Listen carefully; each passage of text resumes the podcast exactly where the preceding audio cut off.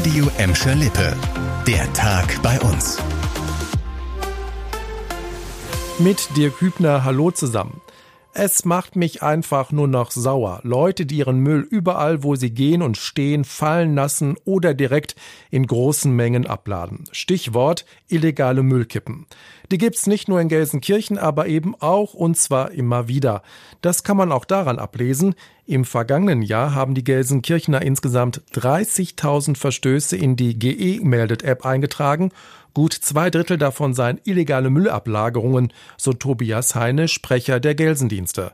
Das sei eine große Herausforderung. Wir haben einen Plan, wo wir langfahren. Wir haben, wir haben, wir haben eine Routenplanung. Ne? Und halt immer so die ganzen Geschichten, die halt irgendwo dann zwischendurch aufplöppen, die müssen halt irgendwo noch da reingeschoben werden. Und das macht natürlich auch die, die ganze Logistik macht das halt aufwendiger. Von den Sperrmüllstellen, die wir abholen, das sind rund 1000 in der Woche, sind 10 Prozent nicht angemeldet. In der Regel würden die Mitarbeiter den Müll innerhalb von ein bis drei Tagen beseitigen.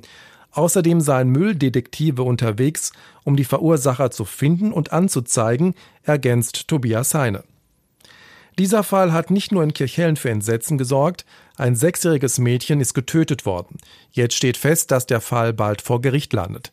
Die Staatsanwaltschaft Essen hat gegen die Mutter Anklage wegen Mordes erhoben. Wann der Prozess startet, ist noch unklar. Die zuständige Staatsanwältin hat uns gesagt, dass es wohl im Sommer losgehen wird. Annika Bönig fasst den Fall nochmal zusammen. Der Schock in Bottrop war groß, als Ende Januar in einer Kirchhellner Wohnung das tote sechsjährige Mädchen gefunden wurde. Daneben die schwer verletzte Mutter, 46 Jahre alt. Schon früh erhärtete sich der Verdacht gegen die Mutter. Nur einen Tag nach der Tat wurde Untersuchungshaftbefehl erlassen. Laut Staatsanwaltschaft hat sich die Bottroperin bis jetzt nicht zu den Vorwürfen geäußert. Nach Medienberichten hatten die Eltern des Mädchens getrennt gelebt. Es soll Streit um das Sorgerecht gegeben haben. Themenwechsel. Im Gelsenkirchener Stadthafen ist die neue Rohrleitungsbrücke fertig.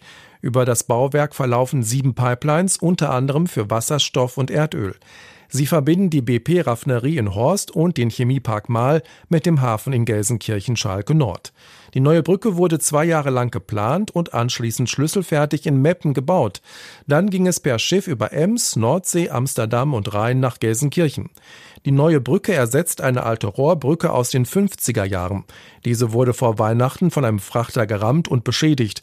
Deshalb musste der Schiffsverkehr wochenlang im Gelsenkirchener Stadthafen eingestellt werden. Damit so etwas nicht noch einmal passiert, ist die neue Brücke anderthalb Meter höher. Der Stadthafen ist ein logistischer Dreh- und Angelpunkt für Kraftstoffe und chemische Produkte.